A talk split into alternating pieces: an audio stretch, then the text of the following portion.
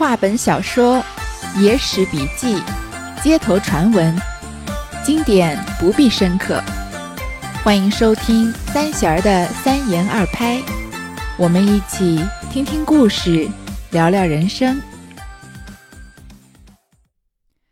继续来说这懒龙的故事。上一回不是说到他和一个赌钱赢钱的人赌，说他能把别人藏在枕头底下的钱给偷来吗？结果果然偷来了之后呢，这个输了赌的人就要做东道，请这懒龙吃饭嘛。结果这吃饭啊，又引来另外一桩故事。两个饮酒中间，细说昨日光景，拍掌大笑。酒家翁听见，来问其故，与他说了。酒家翁道：“一向闻之手段高强，果然如此。”指着桌上锡酒壶道：“今夜若能取得此壶去，我明日也输一个东道。”懒龙笑道：“这也不难。”酒家翁道：“我不许你毁门坏户，只在此桌上，凭你如何取去。”懒龙道：“使得，使得。”起身相别而去。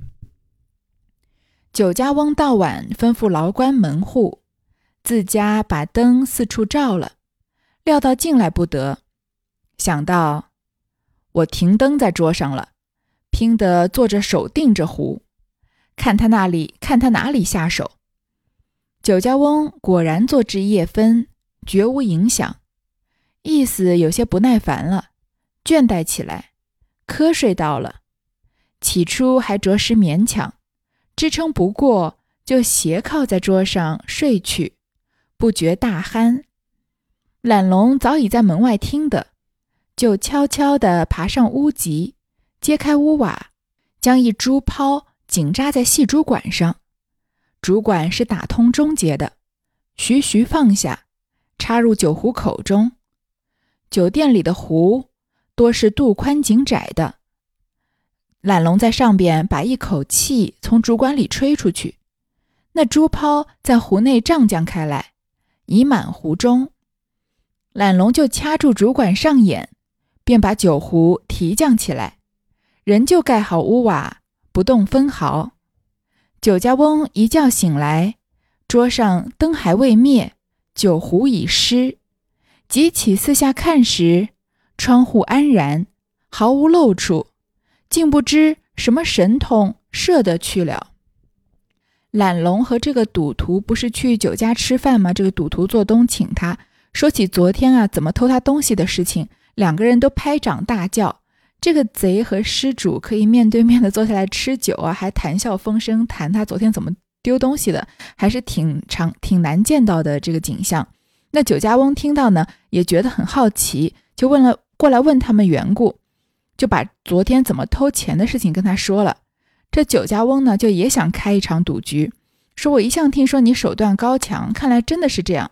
他就指着桌上的这个锡酒壶，说：“你今天晚上如果能把这个酒壶偷走的话，那明天我也输个东道，也请你吃饭。”懒龙呢，又是很这个低调的笑着说：“哎，这也不难。”这酒家翁呢，还给他提了一个条件，那加的条件就更严苛了。他说：“不许你毁门坏户，不能破坏门户门和窗户。就像他之前偷那个莺歌的时候，不是要把那个屋脊给割开，然后人才能进去吗？这个酒家翁不许他毁门坏户，那就更加的增加了游戏的难度了。就他只能找一个方法，就是不声不响的把东西偷出来，而且说啊，这个锡酒壶就在这个桌上，凭你取去。”懒龙呢，就是继续低调说：“行行行。”就起身相别而去。那这个晚上，酒家翁啊，他就吸取了所有前人的教训。我相信我们在前面听一些故事的时候，都想说这些人真笨，为什么要让手下的人守夜？为什么要让妻子什么的去查看？你把东西随身都带着，然后一直盯着不就行了吗？走到哪儿都带着不就行？这个酒家翁就是这样的。他说啊，我今天就坐在这儿了，我呢就一晚上就睁着眼睛看这个酒壶，看他怎么下手。但是人吃五谷杂粮要吃饭睡觉的嘛，那在夜晚的时候，他就实在是等得很累了，就瞌睡虫起来了。起初啊还能坚持着不睡，但是后来实在是撑不下去了，就斜靠在桌上睡去，不知不觉啊就鼾声大作起来。这懒龙呢一直在门外观察，听到之后啊就悄悄地爬上屋脊。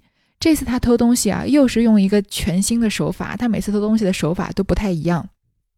这次不是用骗，是真正的用这个技术流来这个偷东西。我不知道大家有没有看过一部很著名的电影叫《天下无贼》啊？我好像隐约记得有一个情节，就是那个小偷是在这个火车的顶上，然后把这个天窗开着还是怎么样，就用他这种类似的方法来偷东西的。他呢是揭开一个屋瓦，在屋顶上嘛，拿一个猪抛，这个猪抛啊，左边一个月字旁，右边一个俘虏的俘的半边，就是其实就是猪的膀胱。因为膀胱用来装尿的嘛，所以它是一个就有点像个气球一样的样子。中医里面也把猪泡当做一一味中药来用的。那既然它像气球一样呢，他就把它一一边紧紧地扎在这个细主管上，因为主管的中间是打通的，所以他把这个徐徐放下，插到酒壶口中，所以这就相当于是一个长长的空心的吸管，然后尾端套着一个气球的样子。那这气球里面是没有气的。那因为酒店里面的酒壶呢都是肚宽颈窄的，酒壶就有点像我们像茶壶那样子嘛。因为它是开盖的，所以它那个嗯口子是窄的，然后里面肚子是很大的，因为可以装很多的液体。所以他把这个连着珠泡的竹竿伸下去，那珠泡就进到这个酒壶里面了嘛。他在上面啊，再用从另一头吹气进去，所以就不声不响的。不然再任你怎么轻手轻脚。这偷东西总是能发出点声响，再加上这个店主虽然睡着了，但他还是比较警觉的嘛。但是他在这个主管一头徐徐的吹气，那就很难发现了。他吹气呢，这个像气球一样的珠泡啊，就在这个壶里面胀开来，就满在壶里。那他因为酒壶的口是小的嘛，这个气球在里面是胀开来的，所以他在他在把这个整个提起来的时候，这个气球不就卡在这个酒壶里面了吗？就不会脱落。当然，这个事情实际操作起来可不可行，嗯，就是另说。但是它这是个民间故事嘛，我没必要深究它这个是不是百分之一百的可以执行，听个意思就行了。然后他仍旧盖好屋瓦，不动分毫。那这酒家翁一觉醒来啊，桌上的灯还亮着呢，因为他点着油灯嘛。但是酒壶已经不见了，四处看啊，果然就如同约定的那样啊，没有毁门坏户，窗户安然。完全一点露出都没有，都没有用这个说这个手指戳一个洞来，竟然不知道懒龙用什么神通把这个酒壶给偷走了。又一日，与二三少年同立在北童子门酒家，河下船中有个福建公子，令从人将衣披在船头上晒布，锦绣灿烂，观者无不啧啧，内中有一条背。乃是夕阳异景，更为奇特。众人见他如此炫耀，戏道：“我们用圣法取了他的，以博一笑才好。”竟推懒龙道：“此时懒龙不成伎俩，更待何时？”懒龙笑道：“今夜让我弄了他来，明日大家送还他，要他赏钱，同主公取罪。”懒龙说罢。先到混堂把身子洗得洁净，再来到船边看相动静，守到更点二声，公子与众客静待酣意，潦倒模糊，打一个浑浑铜铺，吹灭了灯，一齐祭地而寝。懒龙疏忽闪烁，已砸入众客铺内，挨入被中，说着闽中相谈。故意在背中挨来挤去，众客睡不相意，口里喝罗埋怨。懒龙也作闽音说睡话，趁着挨挤杂闹中，扯了那条一颈被，卷作一束，就做睡起要泄腻的声音，公然拽开舱门，走出泄腻，竟跳上岸去了。船中住人一歇不觉。又一天啊，这懒龙和两三个少年在酒家门口就站着闲着无所事事。河下船中啊，有个福建的公子，他让人啊把衣被在船头上面暴晒，因为晒太阳嘛。然后这些衣被呢，面料都是非常的金贵的，所以在阳光下啊锦绣灿烂，反射着光芒，观者啊无不啧啧。这其中有一条被子是西洋异锦，这是一床锦被，就是用锦缎织成的被子嘛。这个异奇异的异啊，就是少见的意思，这里延伸为就是稀有，是特别奇特的。众人看到他在光天化日之下晒这么贵的被子，如此的炫耀，就想说啊，我们用什么办法把他这个被子偷过来，让大家开心开心，好不好？其实这个公子也蛮无辜的，这人家就是普通的在晒被子而已。那他的被子好，那是人家有钱买的嘛。但是像我们这种普通的老百姓，可能看到就会觉得炫耀了。有些时候，嗯，其实有些人他只是在分享自己的生活，可能也没有炫耀的意思。但是在不同的人的眼睛里面看起来就是有不同的角度吧。他们就推懒龙说啊，你这个时候不使用你的伎俩，要等到什么时候呢？这懒龙就笑着说啊，我今天晚上就把这个被子偷来，明天呢我们送还给他，然后问他要赏钱，我们就拿这个赏钱好好去吃喝一顿。这懒龙说罢，就先到混堂把身子洗得洁净。混堂就是大众的澡堂的意思，去先去洗个澡。然后再到船边来啊观察，等到守到更点二声啊，这公子和其他的船上的客人啊，就带着酒意，已经一个个东倒西歪了。那大家打一个混同铺，就一起躺在一个大通铺上睡了嘛。又吹灭了灯，这懒龙呢就混到这个众杂客里面，然后就挨在被子里，说着闽中相谈。前面不是说了吗？这个懒龙啊，很会模仿所有动物啊、飞禽走兽的声音。各地的方言，他也非常的精通。因为这个公子是福建人，所以他就带着闽南的口音在跟他谈话，就好像是他的老乡一样。而且睡觉的时候啊，故意的挨来挤去，那众人都睡不好，口中呢就埋怨着说谁睡觉不老实啊？这个东这个被子都被这翻来翻去的。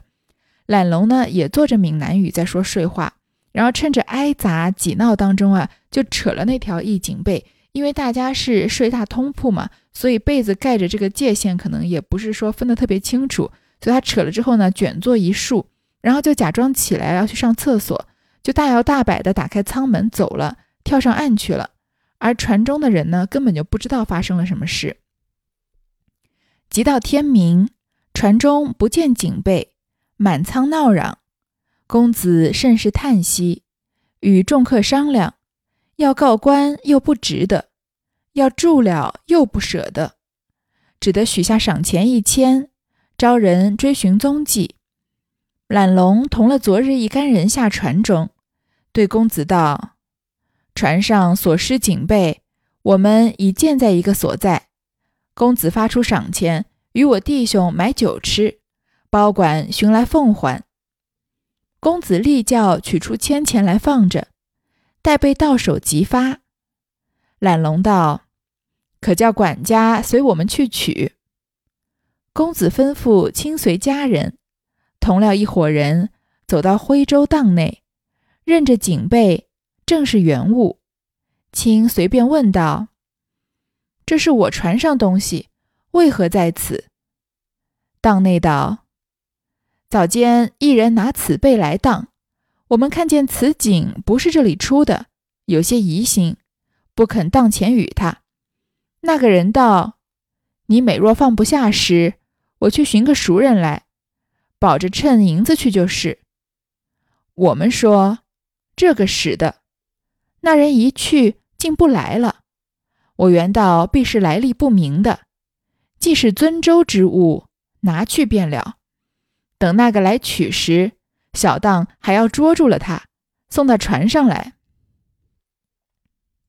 众人将了警备去还了公子，就说当中说话。公子道：“我们客边的人，但得原物不失罢了，还要寻那贼人怎的？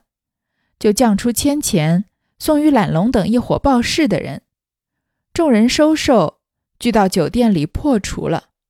原来当里去的人。”也是懒龙央出来，把警备卸托在那里，好来请赏的。如此做戏之事，不一而足。正是卢船能发种，川渝何足薄？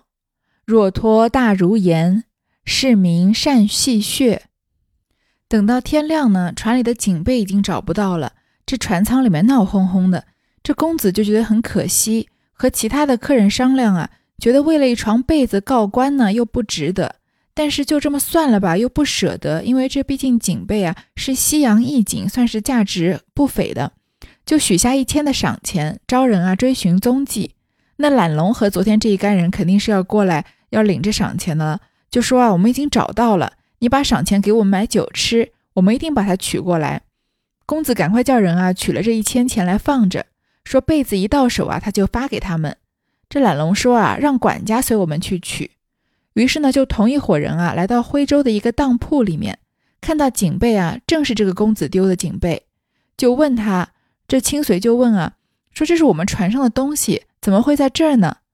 当内的人说啊，早上有一个人拿这个被子来当，我们看这个被子呢，不像是这里产出的，本来就有点疑心。不肯当钱给他，他就说啊，你若是担心这个东西来路不明啊，我去找个熟人来，一定会这个帮我做保，就说明这个被子是我的，到时候你再称银子给我就好。我们就同意了。结果那个人走了之后，居然就不回来了，说等他要再来拿的话，我一定要把他当场当场抓住，因为肯定是他偷的嘛，再送到船上来任你处置。众人呢就将这锦被还给公子。又把当中说呀要抓贼来给他处置的事情跟公子说了，这个公子呢也不是很计较，说我们是客边的人，是异乡人来这里算是做客的，那原物既然寻回那就算了，还管什么贼人呢？就把这一千钱啊来送给懒龙这个火爆事的人。这些人收了钱呢，当然就去酒店里面大吃大喝了。原来啊去当这床锦被的人呢，也是懒龙找的人，先把锦被暂时的放在那里。好去请赏的，因为他这跟前面跟人打赌直接打赌的不一样。那东西丢了，别人都知道是他偷的。这里呢，他要去骗那点赏钱，所以直接跟这公子说：“哎，你这个被子我偷了，你把赏钱给我。”那搞不好人家是异乡人，把他抓来报官，那不就这个措手不及了吗？于是就先找一个人，把他放在当铺里面，说这样做戏的事情啊，不一而足，还多的是呢。接着他就写首诗。卢船能发种，穿于何足布。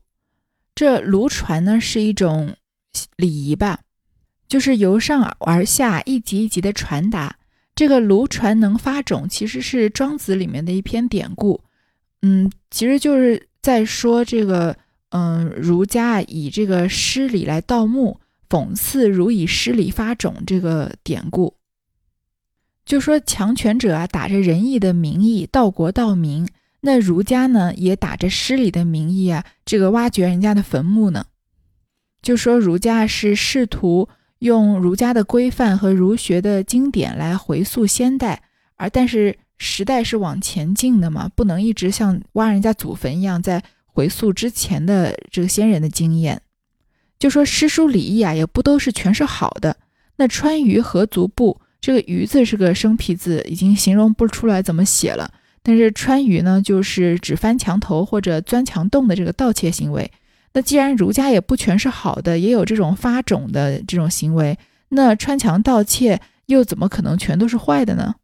为什么一定要看清它呢？这里这个“薄”啊，这个厚薄的“薄”或者“不”，这里就是看清、看不起的意思。若托大儒言，是名善戏谑。如果不说他是个小偷啊、强盗啊，借用这个大儒的言论啊，那这个懒龙呢，就是一个喜欢戏谑、开玩笑的人而已。其实我觉得这首诗，嗯，比较难理解，感觉也没什么意思，但是还挺能概括，嗯，三言二拍的精神的。就是很多时候很多事情，你不要这么严肃，不用这么上纲上线，不是所有的事情都是诗书礼义，不是所有的事情。都要体悟什么大道理，让人大彻大悟的。很多时候啊，就是戏谑而已，开个玩笑，读个故事，轻松一下，稍微知道这个世界上有形形色色的人，这样就可以了。懒龙固然好戏，若是他心中不快意的，就连真带耍，必要扰他。有一伙小偷置酒，邀懒龙游虎丘，传经山堂。暂停米店门口河下，穿出店中买柴沽酒。米店中人嫌他停泊在此出入搅扰，厉声推逐，不许寄揽。众偷不平争嚷。懒龙丢个眼色道：“此间不容借走，我们移船下去些，别寻好上岸处罢了，何必动气？”遂叫把船放开。众人还愤愤。懒龙道：“不须嚼口，今夜我自有处置他所在。”众人请问。懒龙道：“你们去寻一只战船来，今夜留一樽酒，一个科及暖酒家伙、星炭之类，多安放船中。我要归途一路赏月色到天明，你们明日便知。眼下不要说破。”说懒龙啊，虽然很喜欢跟人开玩笑啊，拿偷东西打赌啊，戏耍，但是他心中有不开心的事情，不快意的，惹到他。那他就是半真半假的耍着人玩了，一定要惊扰了对方才行。有一次啊，有一伙小偷置酒邀请懒龙啊一起去游虎丘。虎丘是苏州一个著名的景点吧，有着吴中第一名胜的美誉。那么边喝酒边游虎丘，一定是非常惬意的事情了。船在经过山塘这个地方啊，暂停在一个米店门口的河边。因为他们是停在米店门口嘛，大家知道一边一般这个店有前门后门，他们没有停在一个港口，而是停在一个店门口，所以就是要进出这个店来走到这个市，从他们的船上到岸，走到这个城区里面买柴沽酒，这个沽酒也就是买酒的意思。米店的人呢就嫌他们在这里出出入入的又不买米嘛，就搅扰他们，打扰他们的生意，所以就厉声推逐，不许。不许他们把缆绳系在这个米店门口。其实这个让不让过呢？让过是情分，不让过是本分嘛。只是可能这个开米店的人人态度有一点，嗯，过于激烈，然后这些小偷就接受不了，就跟他争嚷。这懒龙就丢个眼色，说这家店不让我们借过，我们就移船啊，到别的地方上岸就好了，何必跟他争这个气呢？就让人把船给放开，就真的没有系缆绳。那众人呢，还在愤愤不平。懒龙就说啊，不必多制造口角。今天晚上啊，我自有办法处置他。别人就问他说：“你怎么处置他呢？”那懒龙说啊：“你们去寻一只战船来。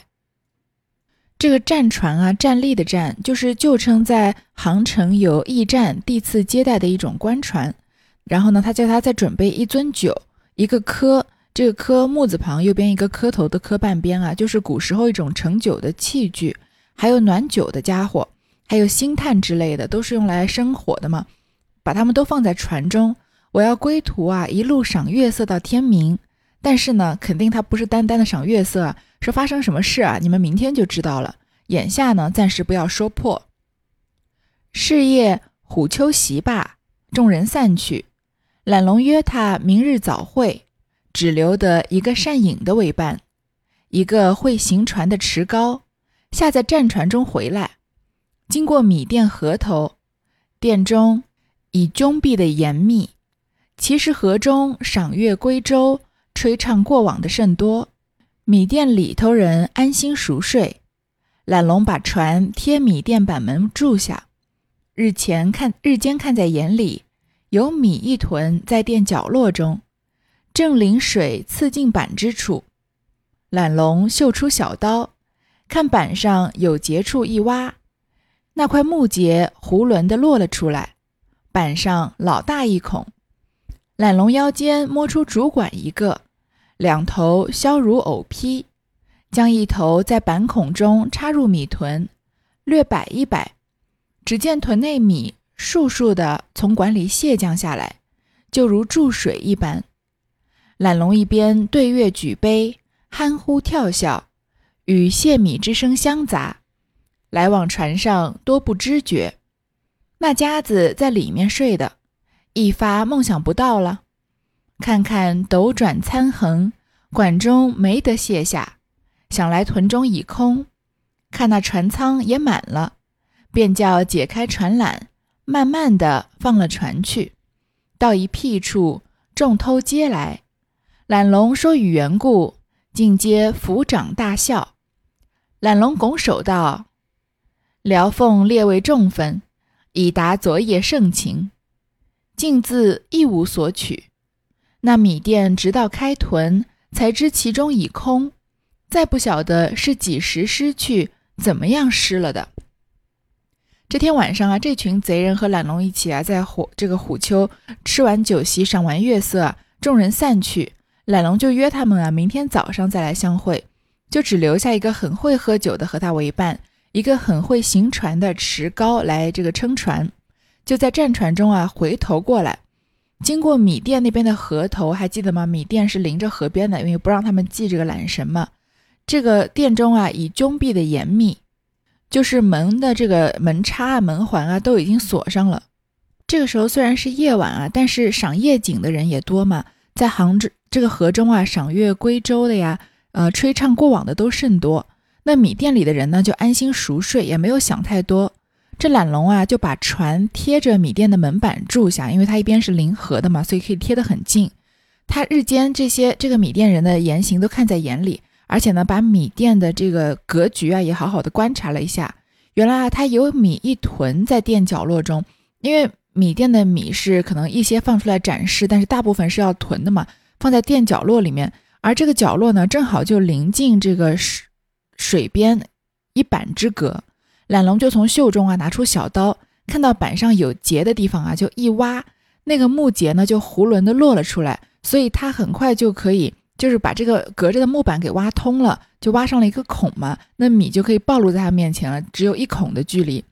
那这个懒龙呢，就在腰间啊摸出一个竹管，他看是随身携带竹管呢。之前偷这个茶壶也是用一种类似的伎俩吧，把两头啊削的好像藕坯一样，因为我们吃藕往往是切成片嘛，所以这个削起来就叫藕坯，就是把两头削成一个斜剖面。一头呢，从这个板孔里面啊插入米囤，略摆一摆，那这个屯内的米啊就硕硕的从管里泻降下来，就是利 利用这个地心引力嘛，然后就把这用这个主管，然后削尖的主管做成一个连接，然后这个米就自然的从里面就流出来了，而且就像注水一般哗哗的流啊！你这个时候要是米店的主人，应该是非常心疼了。那懒龙一边啊就对月举杯，憨呼跳笑。他发出这些声音呢，其实也是因为把这个米卸到船上，毕竟是有声音的，他怕这个店里的人听到，所以他一个人呢和那个一起饮酒的人制造出那种好像是有人在呃这外面寻欢作乐、赏夜景发出的声音，所以和卸米的声音相杂起来啊，船上的来往船上的人也都不知觉，也不感觉这个。首先，这个米店里面的人听不到这个米往外泄了；另外呢，这个河上面来往船上的人。不觉得他们在做什么可疑的事情，就只觉得他们停在那边，在这个玩乐呢。那斗转参横啊，就是天快亮的时候啊，这个管中的米都卸的差不多了，这个屯中啊，看来米也空了，而船舱呢，也这被卸满了米。然后懒龙叫人啊，解开船缆，慢慢的把船放去。这个斗转参横，其实就是说北斗星转向，参宿打横，就是主就是指天快亮的时候。这时候呢，这个懒龙到一个僻静处啊，把其他的偷这个小偷啊招过来，和他们说了缘故，大家都抚掌大笑。这懒龙就拱手啊说：“这个米呢，他也是不想要的，因为谢谢各位昨天请我吃大餐啊，赏夜景。那这个米大家就一起分了去吧。”结果他居然一点米都没有拿走。这米店直到开屯的时候啊，才知道米已经空了，根本就不知道是什么时候丢、怎么丢的了。那今天就先说到这儿。跟大家更新一下我上次这个开头提的这个关于要不要报名学习的问题啊，我就是综合了一下大家的意见，然后和我的呃父母还有我的几个好朋友仔细的讨论了一下，最后决定啊报名这个课程。那我已经完成报名工作了，它是下周一正式开始，所以我想把这个呃一枝梅的故事读完之后呢，就把三言二拍这个专辑结束掉。因为说实在话，不知道各位有没有感觉？我觉得这三言二拍的故事实在是好听的，已经说的差不多了。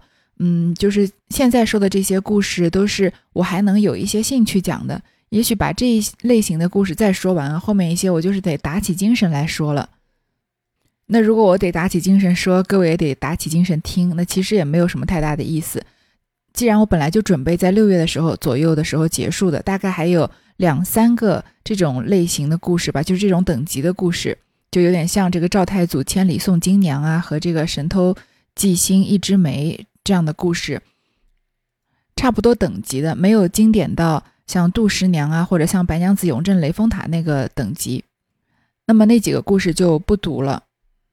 我可能在最后一集的时候把它放在那个描述里面，有一些嗯，我我可能没有机会读的故事，各位想听想听的话，可以自己去看一看那些故事。但是非常经典的故事，我想我们应该已经是说完了。那接下来呢，我会把重心放在《红楼梦》那张专辑里面，就是争取在今年，不说争取吧，就今年内把它更新完。然后出于这个参加课程的这种呃平时的练习啊之类的，我可能会嗯做一些直播啊，或者这个读有声书的这样的练习。有声书因为有版权的问题，其实我也并不想这个读完之后保存专辑。第一个有下架的风险。第二个没有版权的书，其实我也是不建议各位听或者看的，所以我可能会只直播，然后不保存回听。那听不听得到就随缘嘛。其实直播主要是为了练习声音，并不是为了要吸引粉丝。而且我直播应该是我这里的晚上，各位的早上的时间，所以可能也没有什么机会能听到，可能就把它当成一个盲盒一样。如果正好听到了，就可以听两句；听不到就算了那种。总之呢，这张专辑大概还有两集，最多三集的时间就会把它结束掉。但是我是肯定不会离开喜马拉雅的，各位可以去《红楼梦》那张专辑找我，或者给我留言或私信啊。给我留言或私信过的朋友就知道，各位的留言和私信我是都会仔细看、仔细回的。那接下来三个月的时间，我可能会专注于这个喜马拉雅的课程方面。希望我下次再开新的专辑的时候，是一个不同的我。因为喜马拉雅我也更新了四年多了，所以有机会停下来整顿一下，学习学习，我觉得也是一个挺好的，算是一个里程碑吧。那感谢各位听到这里，我们这张专辑的结尾也是这个故事的结尾，再见了。